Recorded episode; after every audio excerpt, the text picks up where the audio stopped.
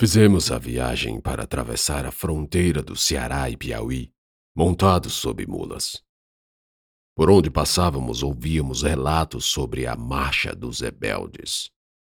Muito era a invenção do povo assustado, que se repetia a exaustão, de modo a criar uma realidade improvável, até impossível. Diziam eles que Prestes tinha habilidades mágicas, que se teletransportava que soldados andavam mais rápido porque comiam só a parte de trás dos animais, que uma bruxa negra aparava balas com feitiços e que o todo-poderoso Coronel Prestes tinha o corpo fechado. Creio que contribuí para isso, uma vez que os causos batiam com todo o meu roteiro de coisas mirabolantes que outrora eu repassara para meus comparsas de mentira. A certa altura, passei a me identificar como caçador.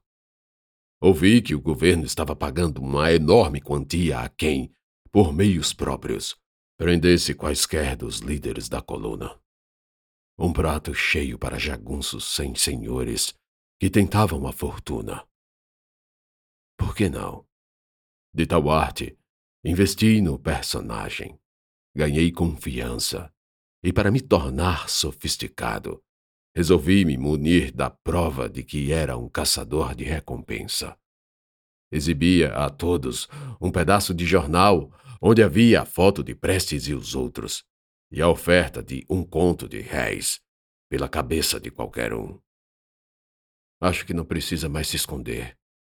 Falei para Barbosa. E se desconfiarem que somos desertores?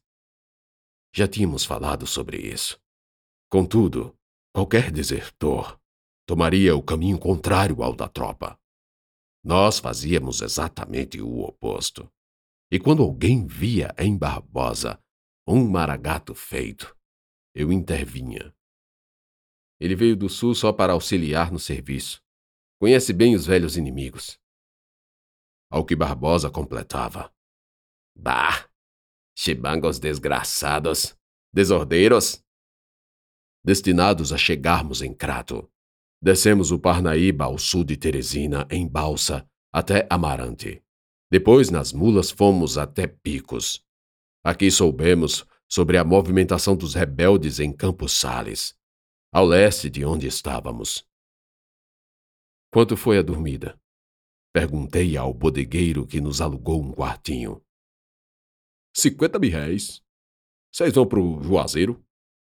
Ele perguntou, coçando a barba, provavelmente cheia de piolhos. Não. O que tem lá? Respondi, perguntei e espalhei no balcão algumas moedas. Se parece que. que. estão todo mundo indo para lá para modo de lutar contra o Tá Prestes. É só o que escuto. E após? Diz que até Lampião foi convocado pelo deputado Froro, por ordem do presidente. Impostou uma reverência quase divina ao falar sobre Arthur Bernardes. Calvo, rugas profundas, cabelos restantes, poucos fios, brancos e cinzas. É mesmo? Perguntei também com entusiasmo. E após? Diz que agora o homem vai se chamar Capitão Virgulino. Vai deixar o cangaço e entrar pra polícia. duvido. Eu também duvido. Vós mercê da polícia. Quase isso. Sou caçador de recompensa. Quero pegar o tal de Prestes e matá-lo. É nada. Pois toma uma dose pela casa. O homem, pequeno e meio corcunda, derramou no copinho um pouco de conhaque e abriu o sorriso desdentado. Ah! Eita peste! Ainda falta muito para Crato. Nada, bem pertinho. E realmente faltava pouco. Crato ficava a poucas léguas de Juazeiro, e talvez por isso é um lugar desenvolvido. Naquela época, a feira livre acontecia quase todos os dias da semana. Lembro que, ao me aproximar, nos misturamos aos que iam ao centro da cidade, onde no comércio podia-se encontrar o que quisesse, e saber o que precisasse. E imaginar que Juazeiro ainda é maior? Cogitei, o que certamente era e ainda é verdade. Não há como negar a influência de um único homem, um visionário, um que, ainda que não o considerem santo, melhorou a vida de muitos ali, tão apenas pelo fato de interiorizar a transferência da renda. Chefe, aqui é quase uma capital. Tem até estação de trem. Barbosa também estava abismado. Nem Teresina tinha estação, completou. Caminhávamos puxando nossas mulas pelas bancas dos feirantes e ambulantes. Cacofonia, barulho, carroças, Animais, bodes, ovelhas, reses, galinhas, galos, uns passando, outros presos, a maioria amarrada ou engradada, engaiolada, vendidos em meio aos lances e pregões. Gente subindo e descendo de caminhões, carrocerias, descarregando fardos e sacos de feijão, arroz, milho, algodão, fumo, farinha. Lá e cá bancas de manufaturados, produtores de solas, celas, arreios, chapéus, bornais, alforjes, tudo mais que pudesse incensar o ar com o cheiro do couro. Ruas inteiras acomodavam bancas de carne, frutas, peixes, hortaliças e legumes. Eu estava maravilhado. Trazia à mostra a minha arma na cintura e atraía os olhares, tal qual um cavaleiro do sertão. Pensei até que poderia comprar um chapéu meia-lua e diabas estreladas, cruzar cartucheiras, amarrar um lenço e me passar por um. E foi aí que vi. E ele estava ali, bem na minha frente, a uma distância de uma banca, a banca que nos separava. Tal qual um fantasma, uma assombração, um espectro vagando na multidão de vivos, a cara quadrada, os lábios finos, os cabelos pretos e longos, soltos e desprotegidos do sol, pois nesse dia o diabo não usava chapéu. Aliás, trajava o comum dos comuns. Seria ele mesmo? Curisco. Deixei escapar, como se a pronúncia de seu nome de alguma forma me ajudasse a conjurá-lo ali. Eu queria ter certeza. Quem? Barbosa perguntou, mas eu fiquei calado, olhando, espiando aquele homem grande e de ombros largos que, vindo até a banca, arqueava a boca mostrando dentes separados. Aproximei-me e vi o inconfundível par de olhos claros de vampiro. É ele. Ele quem, chefe? Explico já. Sussurrei, puxei Barbosa de lado e disse: Vou fingir que sou freguês. E tu te prepara para meter bala nesse branco grande aí na frente, se ele se coçar pro meu lado se coçar? Sim, sim, esboçar alguma reação contra mim. Era uma banca de farinha. Acima da mesa se dispunham alguns fardos abertos, outros fechados, um conjunto de facas e cutelos, tesoura, barbante, uma balança, caneca, além de vários pacotes que provavelmente serviriam como embalagens. Só um quilo da boa mesmo, isso vai dar por enquanto. Curisco falou para quem parecia ser o dono da banca. Apesar de sorrir, o ar era de pura intimidação. Encostei. Quanto é o quilo? Perguntei em seguida. O homem olhou para mim assustado, rosto contorcido. Não me respondeu. Voltou ao que fazia separando a farinha que Curisco pedira. Dois segundos depois, virou-se para um jovem um pouco afastado e disse: Zé, atenda aqui o freguês. Enquanto isso, eu e Corisco nos encaramos. Senti uma sensação indescritível. Prazer em rever alguém que sonhei em reencontrar para proceder com uma vingança que cresceu em fermentação. Vezes sem conta, acordado, à luz do dia e na vigília, por horas a fio, me imaginava matando esse demônio de diversas formas e todas lentamente. Ele desceu o olhar para meu revólver enfiado no coldre de couro e acenou. Sorriu. A simpatia do inferno. O diabo que mostra os dentes. Pois não, senhor. O jovem José me perguntou, desanuviando meu delírio. Compartilhava feições com o dono da banca. Talvez fosse filho. Quanto é o quilo? Perguntei. Cinco mil réis. Pesa aí um quilo para mim. O diálogo se deu com minha vista presa em corisco e a dele em mim. Tu é de onde, galego? Corisco me perguntou. Das Alagoas.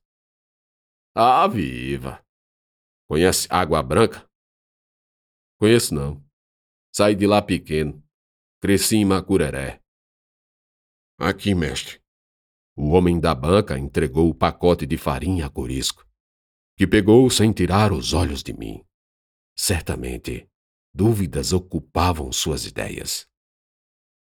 Tá meio longe de casa, né? Corisco perguntou enquanto pegava o pacote. Um bocado, mas agora tô aqui. Fazendo. Nesse instante, eu comecei a rir alto, ao fim respondendo. Você é polícia para perguntar tanto? Curisco não disse nada. Fechou o semblante e acenou com a cabeça. De cá retribuí a saudação com igual gesto. Ele perguntou ao homem da banca: Quanto? Se referia ao pacote de farinha. Por conta da casa. Sou polícia não, galego. Curisco voltou-se para mim. Riu de novo e completou. Sou gente boa. Careço nem pagar, porque o povo aqui gosta de mim. Não é não, Januário? É sim, mestre. Então o cangaceiro saiu. Só aí percebi que outro homem, à espreita e mais atrás, o esperava. Talvez fizesse exatamente o que Barbosa fazia para mim.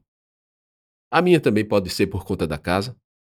Perguntei a José, que ao invés de me responder, olhou para o pai, sentado num tamborete, exausto. Pai? Pois é. O homem, o homem aqui, pai. Não, não, eu vou pagar. Interrompi José. Coloquei cinquenta mil réis sobre a banca. Dez vezes mais que o preço da farinha. Esses cinco são pela farinha. E esses quarenta e cinco são pelas perguntas que minha curiosidade não me deixa ficar sem resposta. Houve um silêncio entre todos. Olhei para Barbosa, que se juntou à banca. Seu nome é mesmo Januário? É. Respondeu como quem é obrigado a confessar um crime. Seu Januário, eu não sou da polícia. Tampouco sou cangaceiro. Ele ficou calado, olhando-me. Era escuro, cabeça irregular, grande em cima, afilando no queixo, feito uma cumbuca emborcada. Um bigode igualmente fino bem aparado, corpo magro com braços e dedos longos, o rosto suado, orvalhado, marcado pela intensa carga emocional e estresse porque acabara de passar com Curisco. Qual a razão? Eu ainda não sabia. Aproximei-me e falei, calma e pausadamente. Aquele homem Apontei o queixo para o vácuo que a ausência de Curisco deixou. É perigoso. Sequestrou uma pessoa minha, uma criança. Esse dinheiro aqui é todo seu. Se me disser qualquer coisa sobre ele. Januário se impertigou. Levantou-se rápido. Recuperou o ânimo. Fez-se de surdo. Pegou um pano e bateu na mesa, espantando as moscas. Moço, se vós me me dá licença. A gente aqui tem que trabalhar. Disse ao fim. Virei-me para José, cujo olhar traía a vontade de falar no lugar do pai. Esperei alguns segundos. Não houve manifestação. O medo gracejava entre eles, e Januário amordaçava a si e sua prole. Tudo bem. Recolhi as moedas. Tenha um bom dia. Aliás, tenham. Você também, José. Afastamo-nos da banca na direção para onde Curisco subiu. Mas admito que agora estava com mais receio. Perdi a posição de vantagem. E um segundo, um novo encontro fortuito poderia causar um estremecimento maior. Seria, quem sabe, a certeza que a primeira vez faltou para ele em me reconhecer como uma ameaça. Então tive cuidado. Aproveitei o curto caminhar para contar tudo a Barbosa. Chefe, mas talvez a guria nem mais esteja com ele. Vai ver, e o malvado até matou a inocente. Sinto dizer. Eu ia concordar, falar que ele tinha razão, e que o certo era começar a se informar sobre a coluna e os rebeldes. Irmos embora, seguir o rumo inicialmente combinado. Abri a boca para dizer, mas fui interrompido por um psiu. Virei e vi José no nosso encalço. Eu digo, falou ao nos abordar. Conto que vós mercê quiser saber, e eu também souber. Puxei José para uma bodega ali perto, antes de perguntar qualquer coisa. Paguei por um refresco com carne seca e rapadura, e pedi que Barbosa vigiasse nosso entorno. Pois então, José, o que vós mercê sabe sobre aquele homem? Ele é cangaceiro. Isso eu sei. Ele é do bando do Lampião. Disso eu não tinha certeza.